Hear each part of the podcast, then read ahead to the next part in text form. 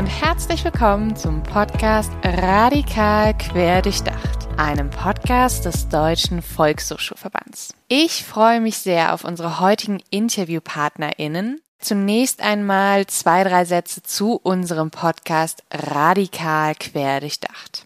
Der Podcast ist Teil des Projekts Prävention und gesellschaftlicher Zusammenhalt des DVVs. Inhalte sind unter anderem Interviews mit PraktikerInnen aus der Präventionslandschaft und den Volkshochschulen. Ich selbst, Adriane Schmeil, arbeite als Projektreferentin im PGZ-Projekt und gestalte gemeinsam mit meiner Kollegin Anne Deni diesen Podcast.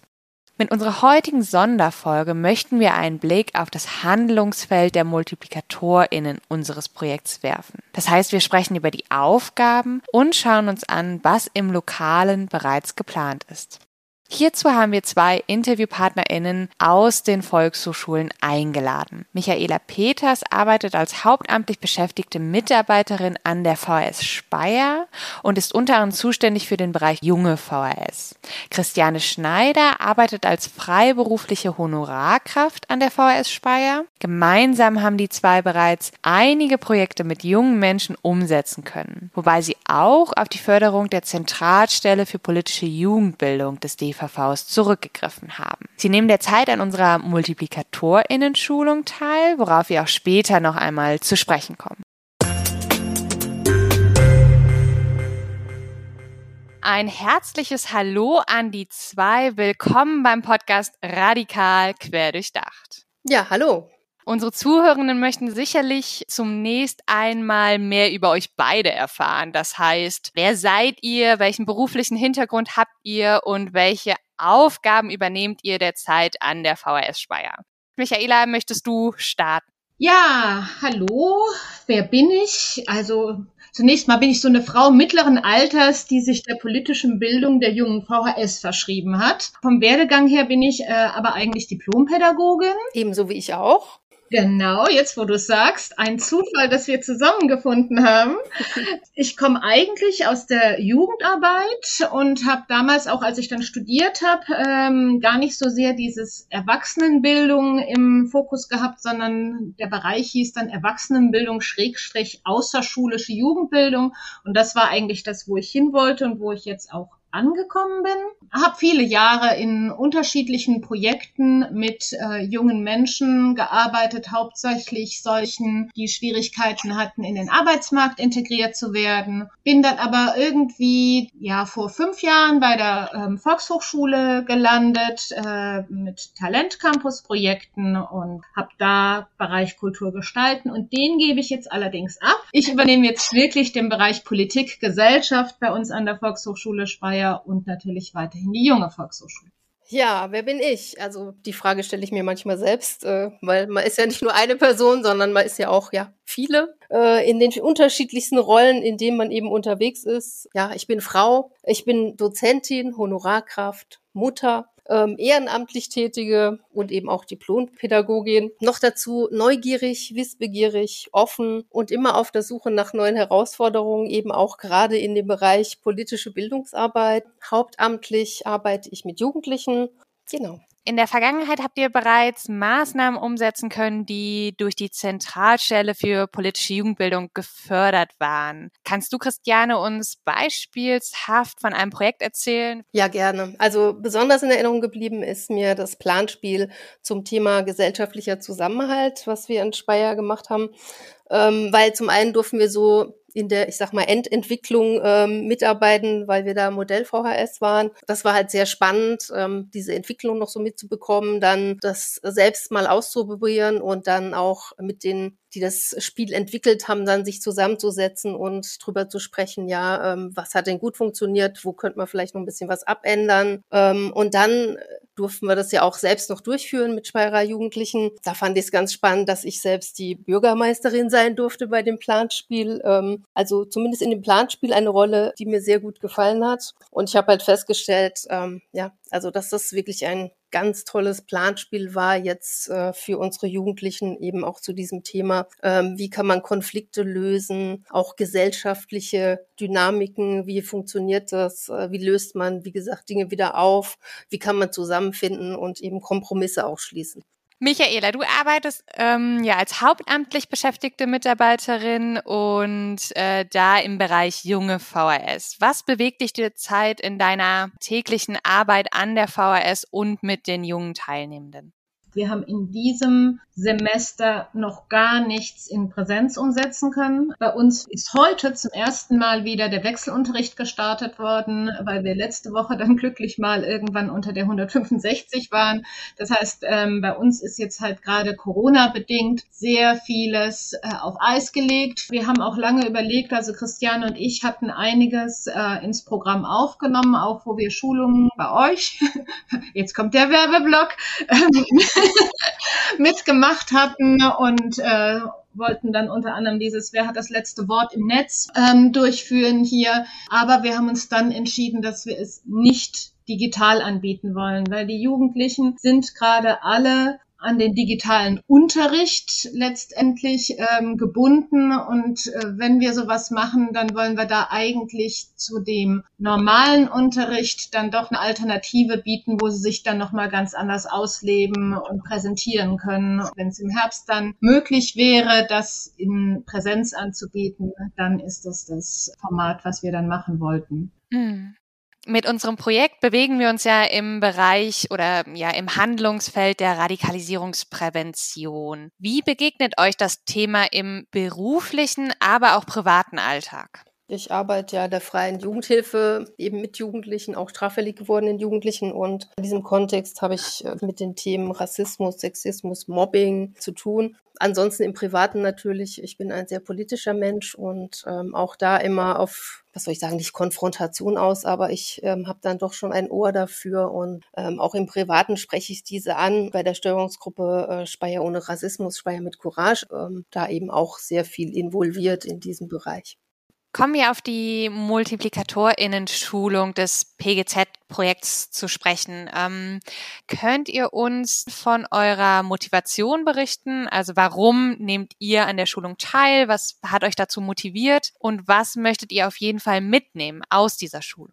Was mich motiviert hat, daran teilzunehmen, war zunächst mal wirklich, dass ich im letzten Jahr relativ viele Schulungen bei euch gemacht habe sehr viele Weiterbildungen zu unterschiedlichen Themen. Die fand ich alle sehr, sehr gut aufbereitet, methodisch gut gemacht. Dann hat man ja in sich immer so diesen Wunsch, dass man das vor Ort auch umsetzt. Und vor Ort, das sind die Christiane und ich. Man möchte das dann einfach noch an andere weitergeben, dass man noch mehr Mitstreiterinnen mit an Bord hat und dass man dann auch auf einen größeren Pool an Menschen zurückgreifen kann, die dann diese Inhalte nochmal weitergeben. Ja, also ich, ich greife das mal kurz auf. Also ich denke, das ist eben auch ganz wichtig. Ja, weil ich ganz oft höre, wenn ich in irgendwelchen äh, Ausschüssen sitze oder so, ach so, die Volkshochschule bietet sowas auch an, das wussten wir gar nicht, gerade auch, ich sag mal, von Lehrpersonal. Und dann ähm, fange ich immer an hier, ich war letzte Woche beim Kriminalpräventiven Rat bei der ersten Sitzung, die wieder stattgefunden hat und habe gleich mal das alles vorgestellt, was wir so im Portfolio haben. Und ähm, die waren dann auch alle ganz erstaunt und auch entzückt. Und ich denke, das ist auch eben wichtig, ja, gerade dieses Multiplikatorinnen schaffen, ähm, die das eben dann weitertragen. Ähm, ja. Wenn ihr jetzt zurückblickt auf die ja bereits äh, umgesetzten Termine, die bereits geführten Diskussionen während der Schulung, äh, gibt es da ein Thema, eine Fragestellung oder auch eine Herangehensweise, wo ihr sagt, das möchte ich mir auf jeden Fall beibehalten, das möchte ich in Erinnerung oder mitnehmen aus der Schulung? Ich, ich tue mir bei sowas immer sehr, sehr schwer. Also ähm, da etwas äh, herauszupicken, geht mir auch in meinen Lieblingsläden so, dann weiß ich nicht, was ich kaufen soll und gehe ohne was raus. So ähnlich geht's mir gerade mit dieser Fragestellung. Es war einfach so, dass wir durch diese ähm, Multiplikatorinnenfortbildung ähm, hat ja auch eine Vernetzung stattgefunden. Und wir haben von vielen anderen Menschen bundesweit dann Ideen und Ansichten und Handlungsstrategien vorgestellt bekommen und wir konnten uns alle ausprobieren, ganz, ganz wichtig, äh, unsere Methoden vorstellen, mit den anderen das üben und wir haben Feedback bekommen. Also ja, es war so das große ganze Gesamtpaket. Aber vielleicht hat ja die Christiane noch irgend so ein Highlight, wo sie sagen würde, ja, genau, das wird mir ewig in Erinnerung bleiben. Nee, mir geht's ähnlich wie dir. Also äh, das Ganze allumfassend ist eigentlich ein Highlight, wenn ich das jetzt so sagen darf. nee, also wirklich. Also ich kann das nur jedem empfehlen, das zu machen, weil äh, es in sich komplett also ähm, ein Highlight ist. Eben weil man sich selbst ausprobieren kann und auch dann eben aus der ganzen Bundesrepublik auch die Menschen kennenlernt mit ihren unterschiedlichen Bereichen, die eben in denen sie tätig sind und da auch nochmal Input holen. Und das Schöne ist ja, dass man sich dann auch so vernetzt, dass man, wenn man später dann nochmal Fragen hat, dann einfach sagen kann, hier kenne ich doch über die Schulung und dann auf dem kurzen Wege dann einfach auch Antworten bekommt.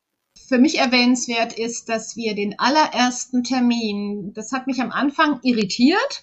Wir haben ja den allerersten Termin quasi einen ganzen Tag zum Kennenlernen genommen. Und da habe ich dann jetzt aber im Nachgang gemerkt, wie wichtig das ist, dass man eine sehr, sehr gute Basis schafft, wenn man ähm, auch so zum Teil inhaltlich schwierige Themen ähm, miteinander bearbeitet und bespricht und ähm, so dieser Klassiker, dass immer die Beziehungsebene, die Inhaltsebene dominiert, ähm, im Blick hat. Da denke ich jetzt im Nachgang, das war sehr, sehr wichtig, dass wir diesen ersten Termin ähm, dafür genommen haben. Mhm. Ziel der Multiplikatoren-Schulung ist es ja, dass ihr im Anschluss lokale Schulungen für Kolleginnen umsetzt. Also genau das, was du dir gerade gewünscht hast, Michaela, dass es noch lokale Mitstreiter und Mitstreiterinnen für euch gibt. Hierbei hatten wir es in der Schulung so angelegt, dass ihr eins der Kurskonzepte des PGZ-Projekts fokussiert. Welches Kurskonzept habt ihr ins Auge gefasst und warum? Ja, also wir hatten eigentlich äh, digitale Lebenswelten. Ähm, wer hat das letzte Wort im Netz? Das ist ähm, für uns auch ein sehr aktuelles Thema, eben auch äh, Online-Verhalten, ähm, ja auch persönliche Verantwortlichkeiten eben, ähm, die man dann auch hat, auch im Netz, ja, auch das äh, klar zu machen. Auch so Sachen wie Filterblase und Echokammer, klar ähm, sagt es manchen dann auch was, aber habe ich mal gehört und ja, ist so, aber so wirklich dieses auch dann wirklich ausprobieren eben ähm, in diesen äh, Modulen und das war sowas wo wir uns dann heranwagen wollen und was wir schon auf der Liste stehen haben, was wir anbieten wollen, auf alle Fälle. Hoffentlich dann im Herbst ähm, face to face wieder. Vielleicht daran anknüpfend die Frage, was möchtet ihr vielleicht auch erreichen? Also der Wunsch, lokale MitstreiterInnen zu gewinnen. Gibt es darüber hinaus noch irgendwas, wo ihr sagt, ja, mit einer Schulung möchte ich auf jeden Fall auf das Thema aufmerksam machen? Also es ist interessant, weil du jetzt gerade fragst, äh, weil ich ja bei dem Kriminalpräventiven Rat war und da hieß es ja, Radikalisierungsprävention ist Thema der Polizei äh, oder Landeskriminalamt ähm, oder irgendwie so, wo ich dachte, ähm, nee, ähm, das kann auch die Volkshochschule. Also äh, ja, also vielleicht auch so dieses Bündeln von verschiedenen ähm, Akteurinnen und Akteuren, die dann eben damit zu tun haben. Ja, also wie gesagt, ich habe gemerkt, dass äh, für viele Menschen das gar nicht ähm, im Kopf ist, dass äh, die Volkshochschule eben diese politische Bildung ähm, auch in der Form macht, ja. Mhm. Also Präventionsarbeit als Querschnittsaufgabe sichtbar zu machen. Genau, ja. Eine abschließende Frage. Was würdet ihr Kolleginnen aus der VHS-Landschaft, aber auch ja, anderen Fachkräften der Kinder- und Jugendhilfe empfehlen, wie man das Thema Präventionsarbeit mit jungen Menschen angeht, wie man da einen Zugang findet? Ähm, was hat euch vielleicht auch geholfen, aktiv zu werden?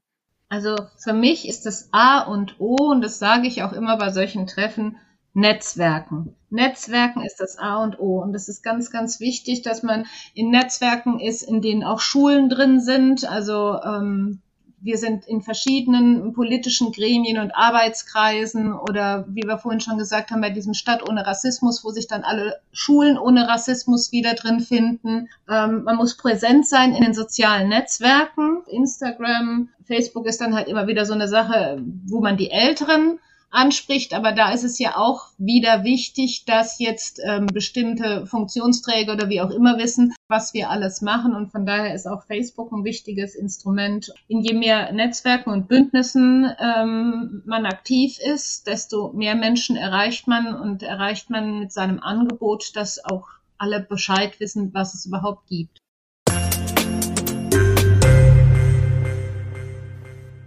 Vielen herzlichen Dank für das spannende Gespräch. Ich hoffe sehr, dass ihr, unsere Zuhörenden, von der Euphorie meiner GesprächspartnerInnen mitgerissen seid.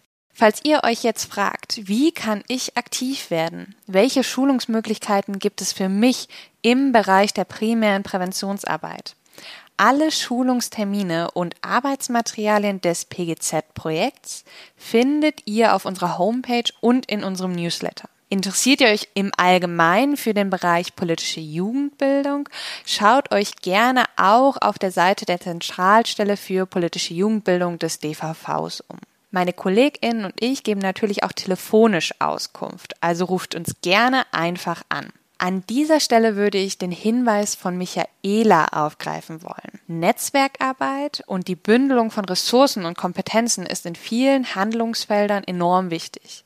Die Bundeszentrale für politische Bildung stellt zum Beispiel eine Datenbank auf ihrer Homepage zur Verfügung, in der zahlreiche Präventions- und Deradikalisierungsprojekte mit Aufgabenfeldern vermerkt sind. Gerne weise ich an dieser Stelle auch auf den DVV-Fachaustausch am 23. und 24. November hin.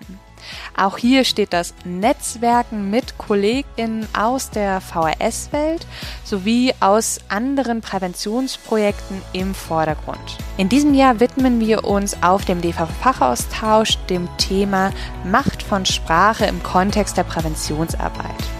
Alle wichtigen Links, zum Beispiel zum Kurskonzept Wer hat das letzte Wort im Netz oder auch zum Förderprogramm Talent Campus, findet ihr wie immer in den Show Notes. Vielen lieben Dank fürs Zuhören und bis zum nächsten Mal bei Radikal Quer durchdacht.